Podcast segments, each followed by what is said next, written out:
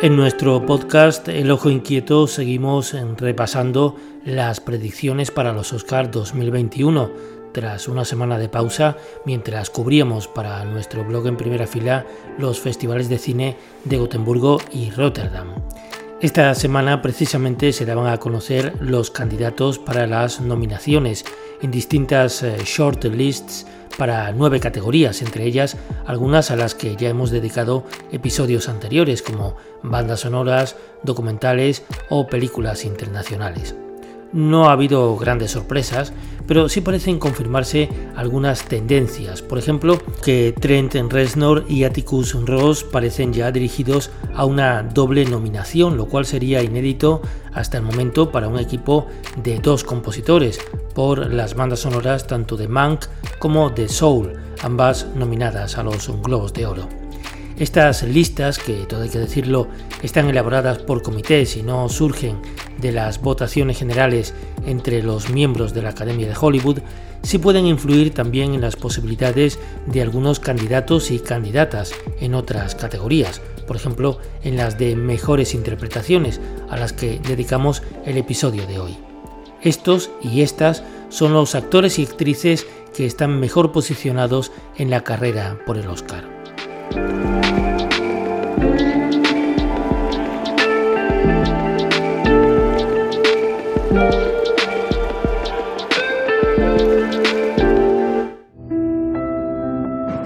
Mi marido trabajaba en la mina de USG en Empire y yo trabajé en recursos humanos unos años. Ahora mismo la cosa está difícil. Tal vez debería plantearse la jubilación anticipada. Necesito trabajar. Me gusta trabajar.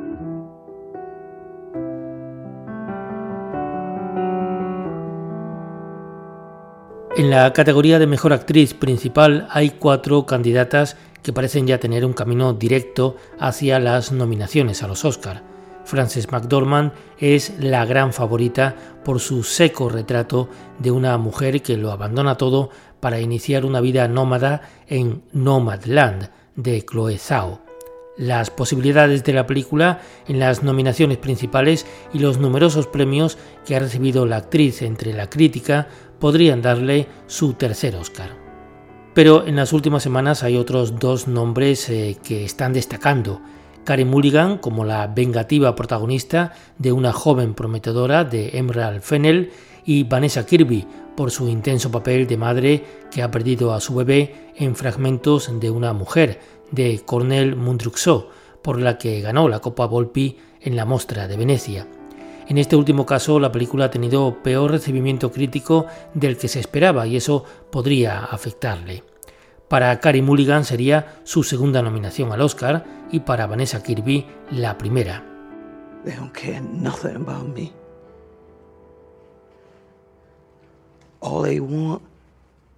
my voice.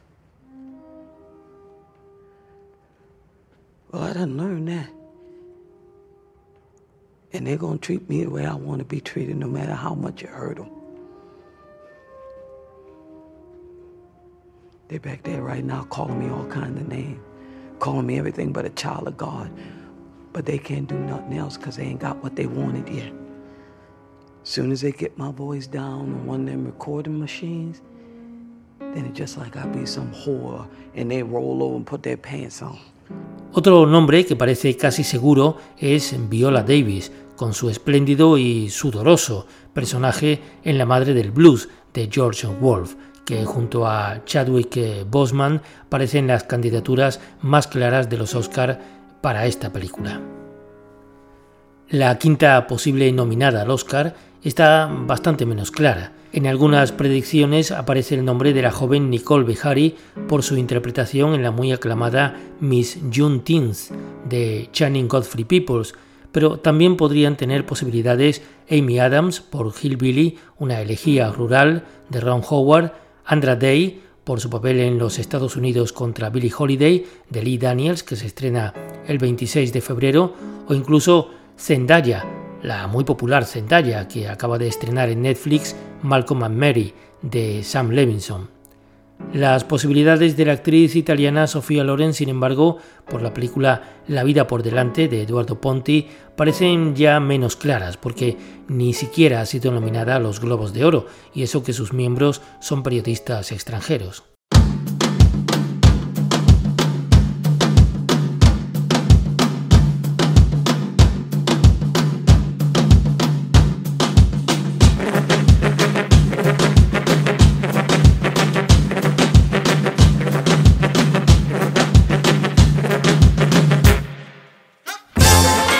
Como mejor actriz de reparto siempre suele haber más competencia y también más sorpresas. En todo caso, parece que una clara nominada y quizás también ganadora será la debutante María Bakalova por su personaje de hija de Borat en Borat, película film secuela de Jason Bulliner. De hecho, ha sido nominada como mejor actriz principal de comedia en los Globos de Oro y parece que Amazon está haciendo una apuesta muy importante por ella sería un caso de descubrimiento de esos que tanto gustan a los Oscar, aunque ya ha tenido trabajos como actriz en su Bulgaria natal.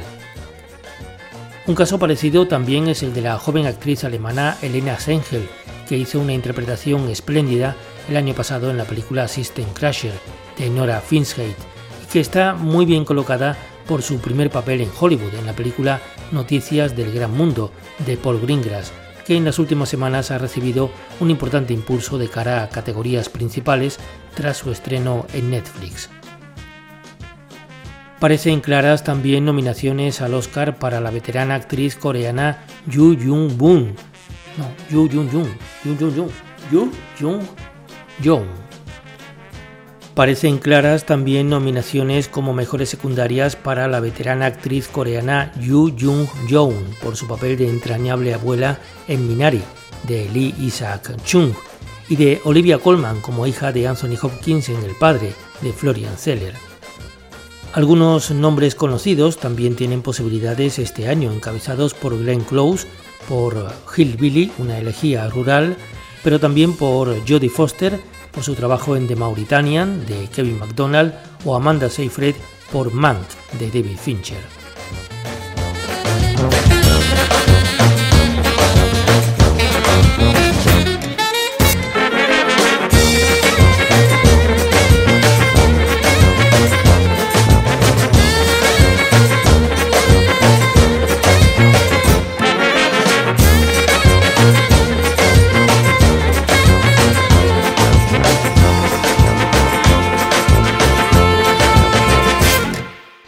I'd give everything I own for a glass of whiskey. Don't you agree? Well, I don't own all that much, so. Oh, really? What do you do for a living? Um, I look after other people. Other people? Hmm. Yeah, my job is to help people who need help. oh. Sounds like one of those girls you're always trying to dump off a maid here. Must be a difficult job, though, isn't it? I mean, uh, spending all day with one of those. Ugh, I mean, I couldn't stand it. Am I right? what about you? What did you do for a living? Oh, I was a dancer. Were you? Yes. Dad? What? You're an engineer.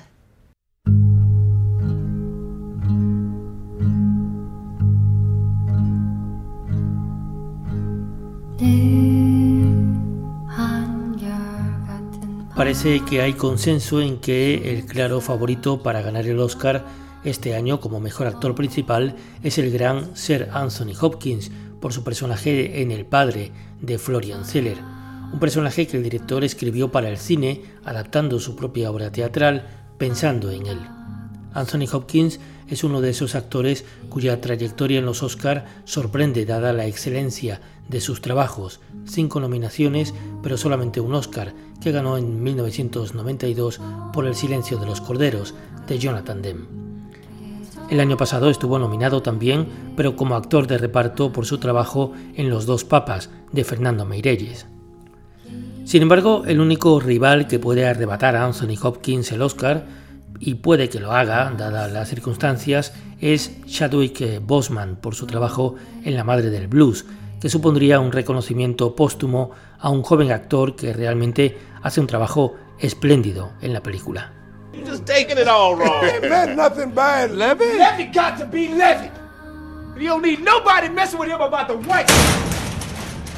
don't know nothing about me. You don't know, Libby. You don't know nothing about what kind of blood I got, what kind of heart I got beat here. Menos posibilidades para ganar el Oscar, pero seguramente sí para las nominaciones, encontramos al actor Riz Ahmed por su interpretación de un baterista que tiene que afrontar una sordera repentina en Sound of Metal de Darius Marder, posiblemente la mejor película que Amazon ha estrenado el año pasado. Steven Yeun por su papel de padre que trata de sacar adelante a su familia a pesar de los problemas en Minari de Lee Isaac Chung o Tahar Rahim como un prisionero de Guantánamo en The Mauritanian. Pero tampoco hay que olvidar a Gary Oldman por su interpretación del guionista de Ciudadano Kane en la película Mank de David Fincher. También tienen posibilidades de colarse casi por sorpresa entre las nominaciones a Mejor Actor Principal Tom Hanks por Noticias del Gran Mundo de Paul Greengrass, también estuvo nominado el año pasado. Delroy Lindo por The Five Bloods, Hermanos de Sangre de Spike Lee, aunque la película se ha quedado sin nominaciones en los Globos de Oro, o incluso el danés Matt Mikkelsen por su espléndido trabajo en la película Otra Ronda de Thomas Winterberg, que parece una clara candidata a llevarse el Oscar como mejor película internacional.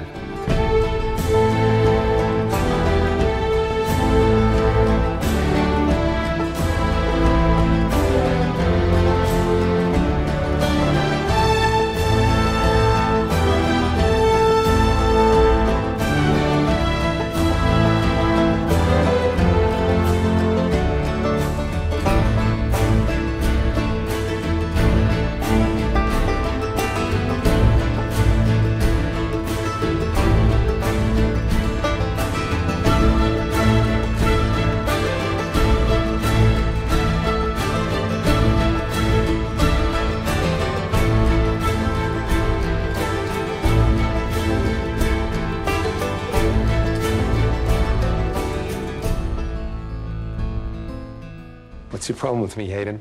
I really wish people would stop asking me that question. Dave wouldn't want us to Answer it. One time. All right. My problem is that for the next 50 years, when people think of progressive politics, they're going to think of you. They're going to think of you and your idiot followers passing out daisies to soldiers and trying to levitate the Pentagon. So they're not going to think of equality or justice. They're not going to think of education or poverty or progress. They're going to think of a bunch of stone lost, disrespectful, foul mouthed, lawless losers. And so we'll lose elections. All because of me. Yeah. And winning elections, that's the first thing on your wish list. Equality, justice, education, poverty, and progress, they're second. If you don't win elections, it doesn't matter what's second. Por último, en la categoría de actores de reparto este año puede pasar de todo porque no hay grandes favoritos. Sacha Baron Cohen ha hecho doblete en los Globos de Oro como actor de comedia por Borat, película film secuela, y como secundario por El juicio de los eh, siete de Chicago de Aaron Sorkin, pero parece difícil que consiga también hacer doblete en los Oscar. Su nominación más clara sería por esta última en todo caso. Sus principales competidores serían Daniel Kaluuya por su personaje en Judas and the Black Messiah de Chaka King y de nuevo Chadwick Boseman por The Five Bloods, Hermanos de Sangre de Spike Lee. Entre el resto de posibles candidatos eh, destacarían, por ejemplo, los veteranos David Strathairn por Nomadland y también Paul Ratchie por su interpretación en la película Sound of Metal, muy reconocida por la crítica que de hecho le ha otorgado buena parte de sus premios en esta categoría. Sería uno de esos redescubrimientos para un actor que lleva muchos años en la profesión, pero que ha hecho más televisión y teatro que cine. Quizás la nominación más polémica podría ser la de Jared Leto por su siniestro personaje en The Little Things de John Lee Hooker, por el que está nominado a los Globos de Oro, lo que buena parte de la crítica ha recibido con bastante sorpresa.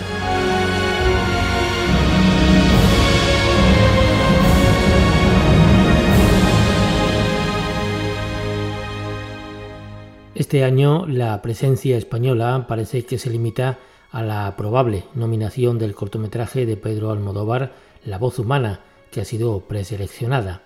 Al margen de esto, España participa solamente como coproductora del documental chileno El agente topo de Maite Alberdi, que ha pasado el corte en la categoría de mejor película internacional. Como ya os hemos comentado, los Oscars se han retrasado este año debido a la pandemia del coronavirus y sus nominaciones se darán a conocer el 15 de marzo, mientras que la ceremonia se celebrará presencial o virtualmente el próximo 25 de abril. Hasta aquí nuestro repaso a las eh, predicciones de los Oscar en cuanto a actores y actrices. Ya sabéis que podéis seguirnos también a través de nuestro blog en primerafila.blogspot.com y que volvemos en nuestro próximo episodio aquí en El Ojo Inquieto.